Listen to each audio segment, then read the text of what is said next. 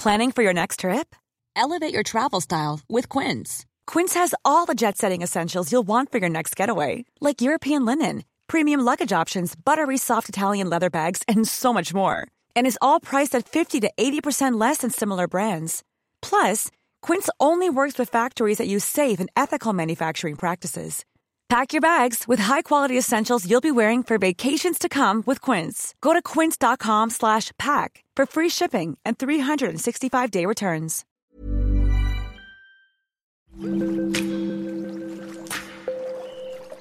Aderezo presenta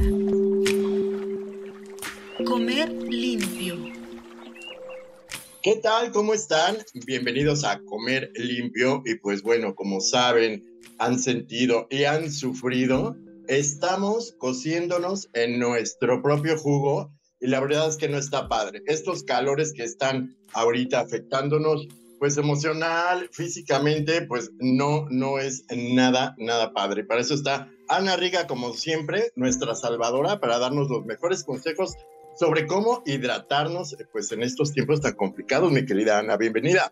Gracias, Gera. Sí, pues un tema tan importante, ¿no? Es algo así que nutriente vital y esencial de la vida, el agua. Así es. Y bueno, pues así como con la gotita de sudor en la frente, te pido que nos digas qué vamos a hacer, cómo eh, le hacemos para crear hasta, bueno, eh, como ahorita lo platicábamos, pues sueros, en nuestra propia casa y qué tan bueno es esto de incluir estos famosos electrolits y demás que existen en el mercado y que a lo mejor tal vez nos, no, es, no nos están ayudando en lo más mínimo.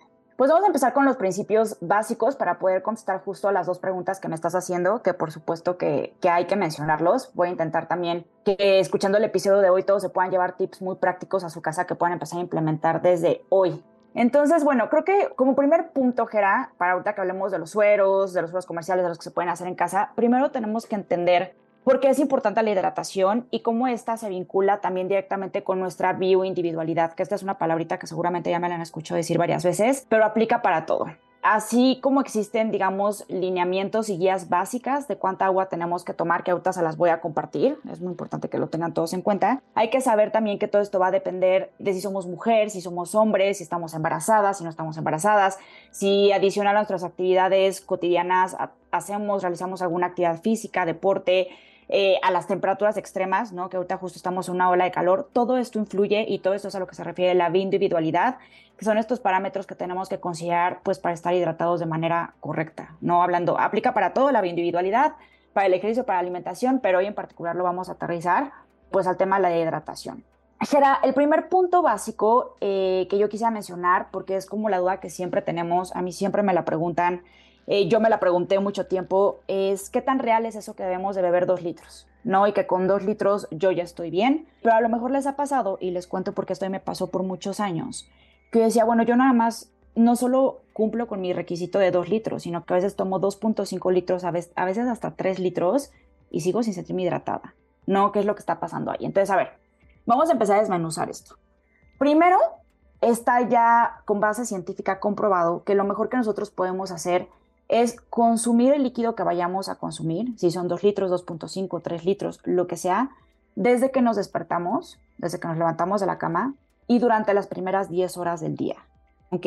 Es decir, no va a tener el mismo impacto y no va, no va a tener nuestro cuerpo el mismo nivel de absorción si yo mi líquido lo bebo durante las primeras horas del día, las primeras 10, digámoslo así, tampoco es que tenga que ser muy pegado a cuando me levanto, o qué impacto va a tener si a mí se me olvida, ¿no? Que yo sé que esto también les puede pasar a muchos, voy al trabajo, hago todas mis actividades, regreso a casa a las 6, 7, 8 de la noche y ahí es cuando me pongo a beber mi líquido. Eh, impacta e impacta mucho.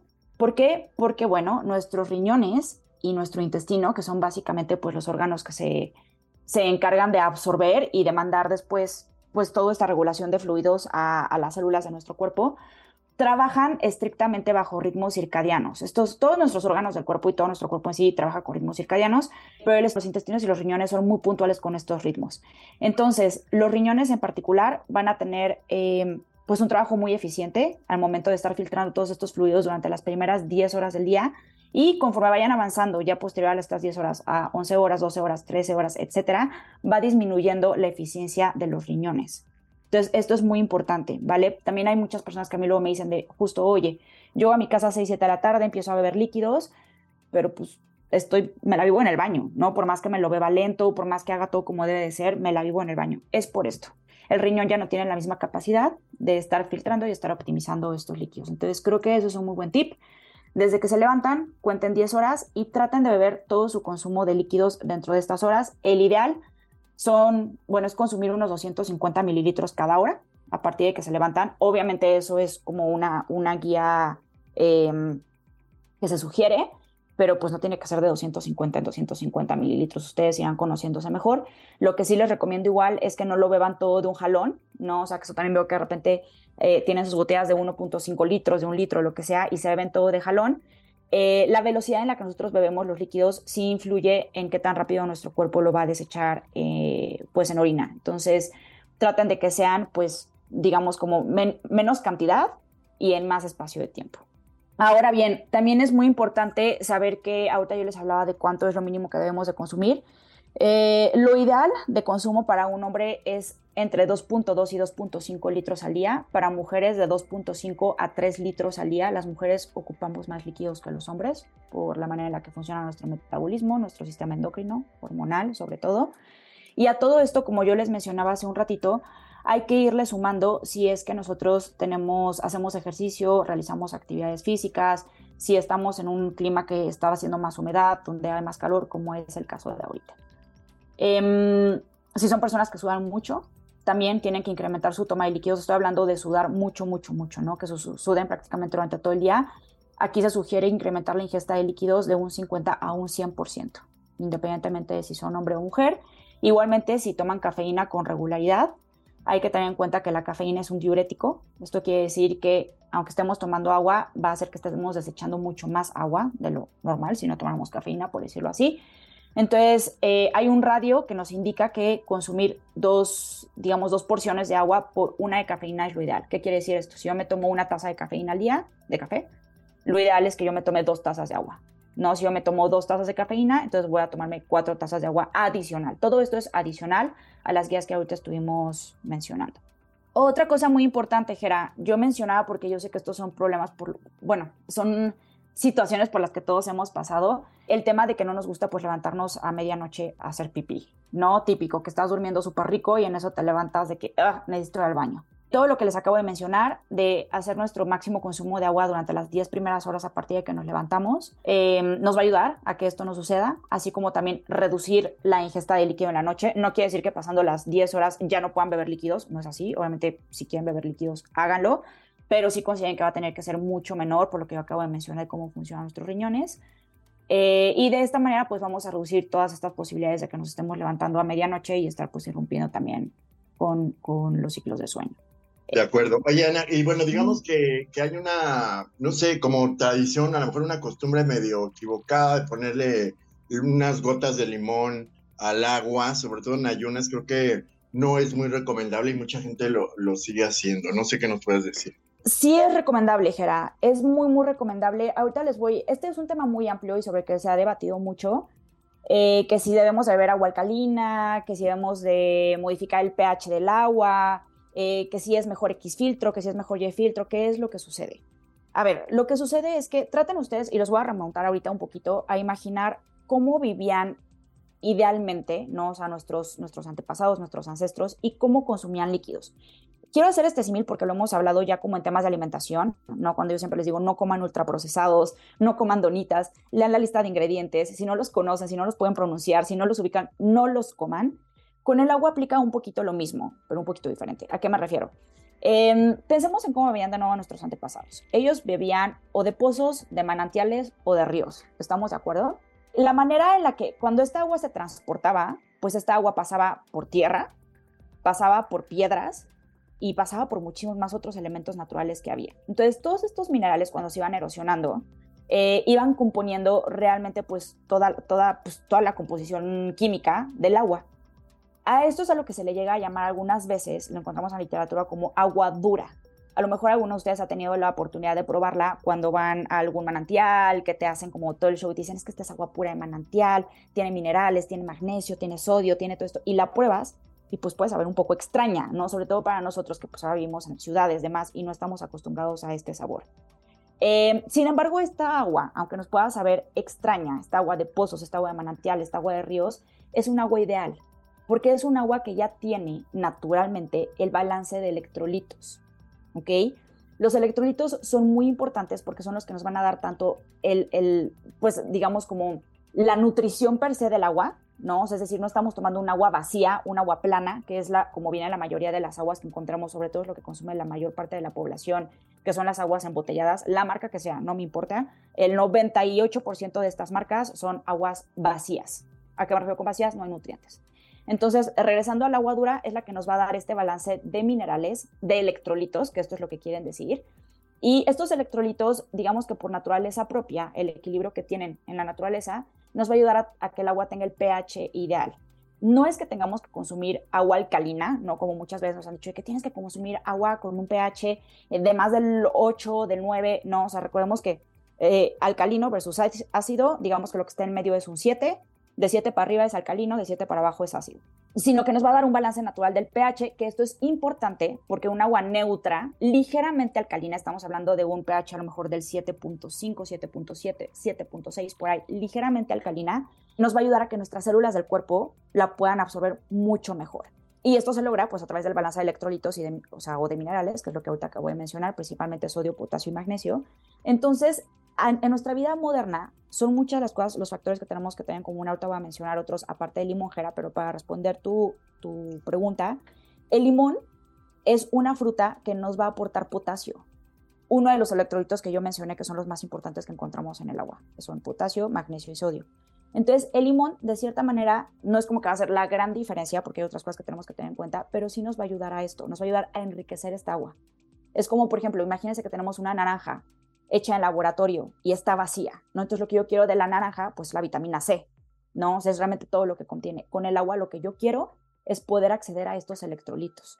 Entonces el limón me va a ayudar pues a darle, digamos, como esta pizca extra del elemento potasio que yo voy a estar necesitando. Pero ¿cuánto, cuánto limón? Porque luego puede ser muy ácido, sobre todo en ayunas, ¿no? Pero el limón, el sabor del limón es ácido, pero recordemos que el efecto que tiene en el cuerpo es totalmente alcalinizante. Entonces, aunque no sabe ácido en la lengua, realmente es, es alcalino por el contenido que tienen minerales. Eh, ¿Cuánto de limón? Pues yo les diría, de, ahí sí depende de gustos, de medio limón a un limón, más que perfecto. Pueden ponerle si quieren, si es menos, porque les sabe a lo mejor demasiado ácido ¿no? y no les gusta su paladar, unas gotitas. Pero realmente en cuanto a implicaciones de salud, va a ser muy positivo por esto que acabo de mencionar. No por estas leyendas urbanas de que tomar agua de limón te va a bajar de peso, porque eso es totalmente falso pero sí nos va a ayudar a tener un agua enriquecida. Pero eh, aunque no hayamos eh, comido algo en la mañana, digamos. Aunque no hayan comido nada en la mañana. Si aquí ustedes están teniendo síntomas como acidez, como agruras, entonces ya estamos hablando acá de otra cuestión, estamos hablando de falta de ácido estomacal, estamos hablando de ya desórdenes en el, en el tracto digestivo, en el sistema digestivo, entonces allá ya se tendrán que revisar otras cosas. Por supuesto. Bueno, digamos que estos son los líquidos y el líquido más importante, pues como saben, como lo, has dicho, pues es el agua, pero los alimentos también nos pueden hidratar, sobre todo las frutas, ¿no es así? 100%. Sobre todo frutas y verduras nos van a estar hidratando también. Es por eso que también es muy importante que nosotros tengamos en nuestro consumo diario y también por lo que yo les mencionaba ahorita, que como está naturalmente en frutas y verduras, van a ser líquidos que van a tener mucho, mucho mejor balance eh, de electrolitos versus el agua embotellada, ¿no? Incluso algunas aguas filtradas, todo depende del filtro que utilicen en casa. Entonces, sí, también todo esto suma nuestra hidratación. Entonces, es muy importante que consuman frutas y verduras. Si se fijan, la misma naturaleza, como yo siempre digo, es muy sabia, es perfecta. Nos arroja las frutas que más contenido en agua tienen cuando estamos en verano, ¿no? Piensen ustedes en la sandía, por ejemplo, que es básicamente agua. Pensemos en los diferentes tipos de melones. Eh, pensemos en, no sé, duraznos, ¿no? Que también se dan como mucho, mucho por esta época, diferentes tipos de durazno. Las manzanas son más jugosas. Entonces, todo esto también va a ayudar, pues, al, al balance de fluidos que necesita nuestro cuerpo. Y hablando de este balance de electrolitos, Gera, no quiero dejar de mencionar, ahorita mencionamos como la importancia de los electrolitos, pero quiero mencionarles también que mm, con toda la limpieza que se hace del agua de llave, en, sobre todo en las grandes ciudades, Se utiliza el flúor, ¿no? El flúor es un, pues es un mineral que se ha utilizado muchísimo para poder limpiar, para poder quitar los contaminantes, pero se ha abusado de la cantidad de flúor que, que se encuentra en, pues en el agua corriente de llave, ¿no? Para que se den una idea, se considera que un alto contenido de flúor son 0.5 miligramos por mililitro, ya que esta cantidad ya empieza a impactar de manera negativa a la hormona estimulante de la tiroides. No por nada, no estoy diciendo que sea el único causante, pero no por nada hoy el 80% de las mujeres sufren de algún tipo de, eh, pues sí, de, alguna enfermedad tiroidea, de Hashimoto, hipotiroidismo, hipertiroidismo, ¿no? que son las más comunes. Y para poderles dar con qué eh, compararlo, el agua de la Ciudad de México tiene un promedio entre 0.7, yo les dije que el máximo era 0.5, arriba de 0.5 ya empieza a impactar de manera negativa la tiroides.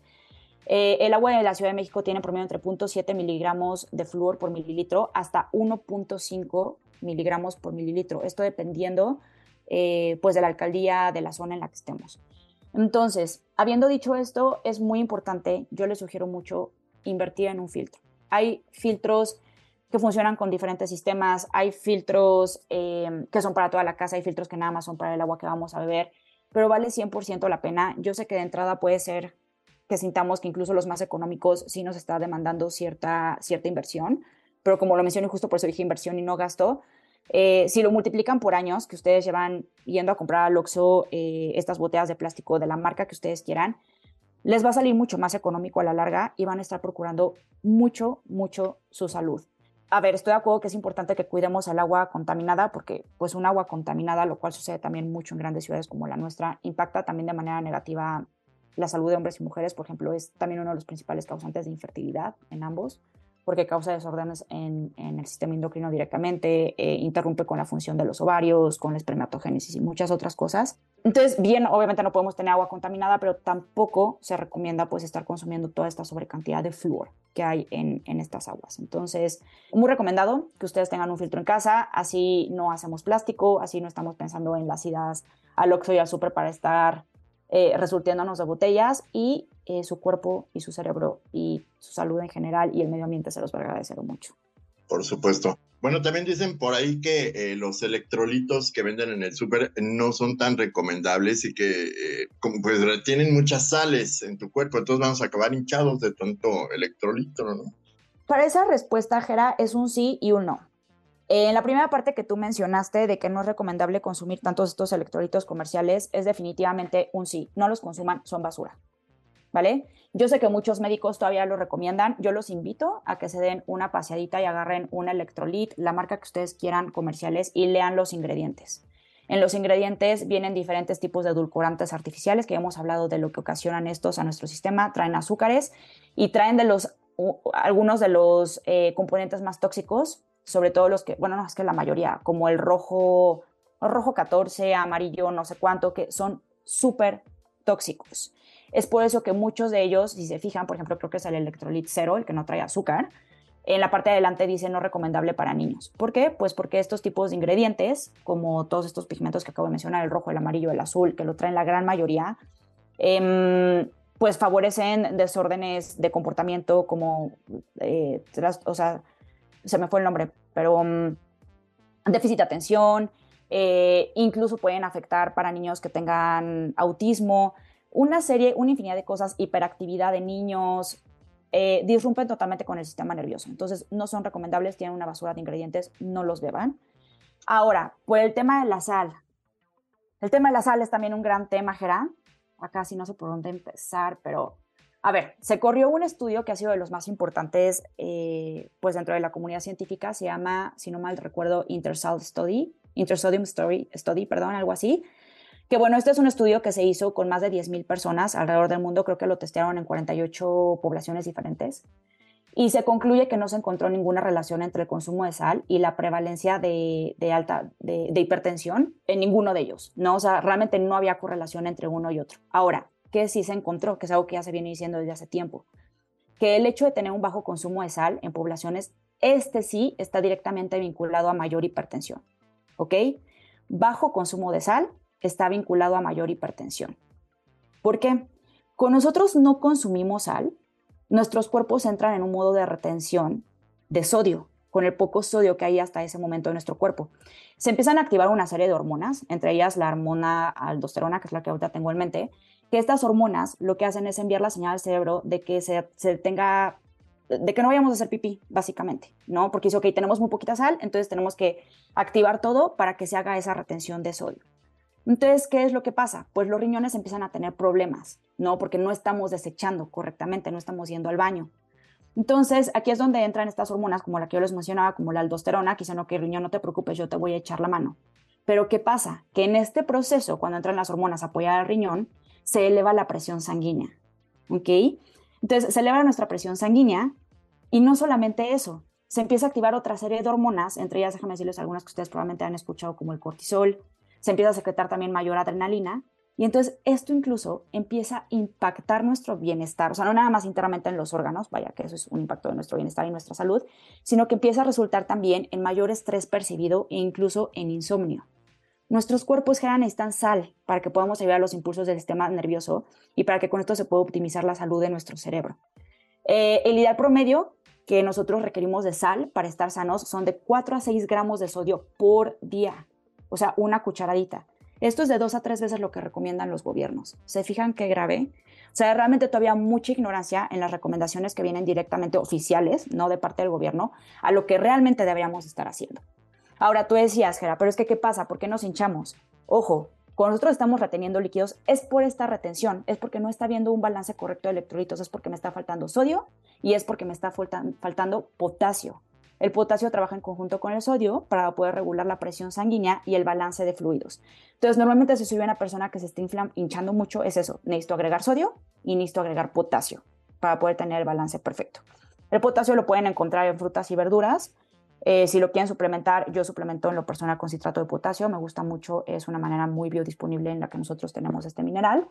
Y finalmente, en esta, digamos, triada, yo lo mencionaba hace rato, entra también el magnesio que el magnesio ayuda a la función muscular, nos ayuda a equilibrar esta parte que yo les decía, que qué pasa cuando empiezo a retener sodio por no consumir sodio, eh, que se empieza a alterar mi humor por el estrés. Entonces el magnesio me va a ayudar a regular el humor, tener un mucho mejor humor y tener una mucho mejor salud ósea. Y el magnesio lo encontramos en todos los vegetales de hoja verde. Por eso la importancia de consumir grandes cantidades, cuando digo grandes cantidades, de 2 a 4 tazas sin apretar, o sea, flojitas, eh, de hojas verdes como espinaca, como arúgula, como acelgas, diferentes tipos de lechuga, mientras más oscuras mejor. O si quieren suplementar, pueden suplementar con glicinato o con citrato de magnesio, que son las maneras más, más biodisponibles que tenemos de este mineral.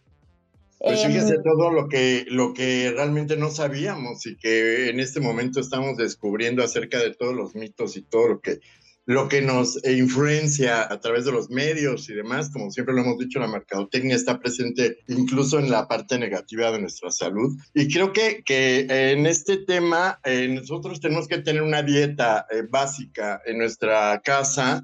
Eh, ya hemos hablado de limpiar la cena y sacar todo lo negativo y sobre todo no consumir, en no dejarnos llevar por las recomendaciones también de tómate esto para que podamos estar mejor, mejor hidratados, bebe esto. Eso es más importante, no seguir recomendaciones de, de los demás, creo que es importante. Sí, como siempre les digo, infórmense, no deleguen, no deleguen su salud a nadie.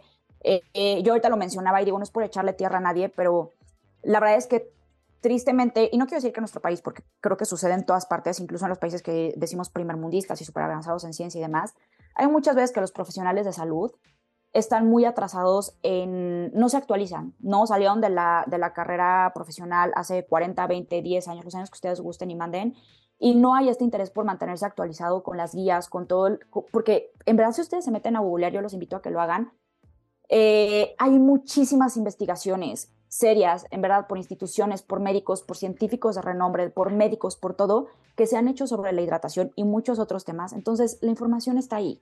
Entonces, no deleguen, búsquenla y hagan la prueba con ustedes. Em, yo les dije que yo les iba a dejar tips muy buenos para que se puedan llevar a casa y puedan empezar a implementar desde hoy. Uno de ellos es que tomen desde que se levantan eh, hasta las próximas 10 horas para que ustedes puedan hidratar su cuerpo, de preferencia que sea agua que esté a temperatura ambiente que no esté helada, digo, yo sé que ahorita se antoja, lo pueden hacer, no es como que les va a hacer daño, por supuesto que no, que por ahí también hay mitos de que si tomas el agua fría te da un infarto en el cerebro. No, no pasan estas cosas. Lo único que va a pasar es que las células no la pueden absorber tan fácilmente. Eso es lo único. Eh, ya les dije que hay que sumar más agua también si ustedes son mujeres, si están embarazadas, si hacen actividad física, si con el calor, ¿no? Tenemos que aumentar. Y otra es, yo les dije, no consuman estos electrolitos comerciales, tienen una barbaridad de ingredientes que no queremos ni saber todos los efectos secundarios que traen a nuestra salud, pero sí consuman electrolitos o sueros caseros, como le quieran llamar. ¿Cuál es la manera más sencilla de hacerlos? Ustedes agarran su vaso con agua, puede ser, yo les recomiendo agarrar un vaso grande, yo tengo un vaso grande que es con el que estoy bebiendo agua cuando estoy en la oficina, cuando estoy en la casa. A ese vaso ustedes le van a agregar una cucharadita de sal, ojo, que no sea sal refinada, que sea sal entera. No tiene que ser sal rosa del Himalaya, no tiene que ser sal bendecida por los... no, sal entera, ya está, ¿no? Simplemente con que sea sal entera, ustedes le van a agregar una cucharadita y de preferencia le van a agregar también un poco de magnesio. El citrato de magnesio casi siempre viene en polvo, entonces le pueden agregar ahí. Ahí va a depender ya de la tolerancia de cada quien, eh, cómo saber que están excediendo el magnesio que deberían de ustedes estar tomando si es el citrato de magnesio, porque les va a dar una leve diarrea. Eso quiere decir que se excedieron, entonces pónganle un poquito menos la próxima vez, no queremos que les dé diarrea. Y complementar finalmente con el citrato de potasio. Este lo pueden encontrar, a veces viene en pastillas efervescentes o viene en cápsulas. Entonces ya sea que se lo agreguen ustedes directamente a su agua o se tomen la cápsula mientras están bebiendo agua. Con esto van a notar una gran, gran diferencia, además de lo que ya mencionábamos y tú decías, Gerard, de la importancia de consumir frutas y verduras. El potasio, ya saben, lo encontramos en jitomate, lo encontramos en la toronja, lo encontramos en el jitomate, por mencionar algunos, y el magnesio principalmente en hojas verdes. Entonces, eh, se van a mantener muy bien hidratados y como mencionábamos, no hay célula de nuestro cuerpo que no funcione con agua. Entonces significa que si nosotros estamos bien hidratados, vamos a funcionar mucho mejor. Les comparto experiencia personal y vista también en muchos pacientes. Está muy de moda, ahorita estoy hablando con un poco del tema deportivo para los que hacemos ejercicio, pero ya saben que si el pre-workout, que si te echas la cafeína con el no sé qué, estos pre-workouts que ya vienen preparados y te cuestan miles de millones de pesos, pero son maravillosos porque van a hacer que te vuelvas una bestia en el gimnasio, no se compliquen la vida. Agarren su termo para ir al gimnasio y échenle una cucharadita de sal y van a ver cómo mejora su, su desempeño en todo, en fuerza, en potencia, en absolutamente todo, por lo que mencionábamos de cómo el, el sodio ayuda a toda la conexión de los nervios y esto va a potencializar, pues por supuesto, también la respuesta muscular. Perfecto. Pues ya escucharon todos los consejos, sobre todo pues todas las recomendaciones que, que nos diste. Hay que aplicarlas para estar hidratados, sentirnos bien por dentro y por fuera. Muchísimas gracias por estar con nosotros, mi querida Ana, como siempre. Gracias, Gera, que estén muy bien, tomen agua. Bueno, pues eh, les recomiendo visitar nuestro sitio, es aderezo.mx donde pueden encontrar todo lo relacionado con nutrición y otros temas de la gastronomía nacional e internacional. También visiten nuestro Instagram, es aderezo-om. Muchísimas gracias por su atención. Nos escuchamos la próxima.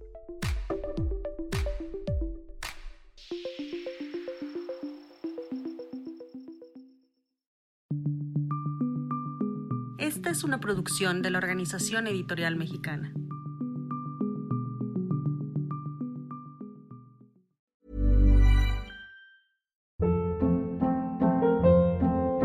Hold up. What was that? Boring. No flavor. That was as bad as those leftovers you ate all week. Kiki Palmer here, and it's time to say hello to something fresh and guilt-free. Hello Fresh. Jazz up dinner with pecan-crusted chicken or garlic butter shrimp scampi. Now that's music to my mouth. Hello Fresh. Let's get this dinner party started. Discover all the delicious possibilities at hellofresh.com.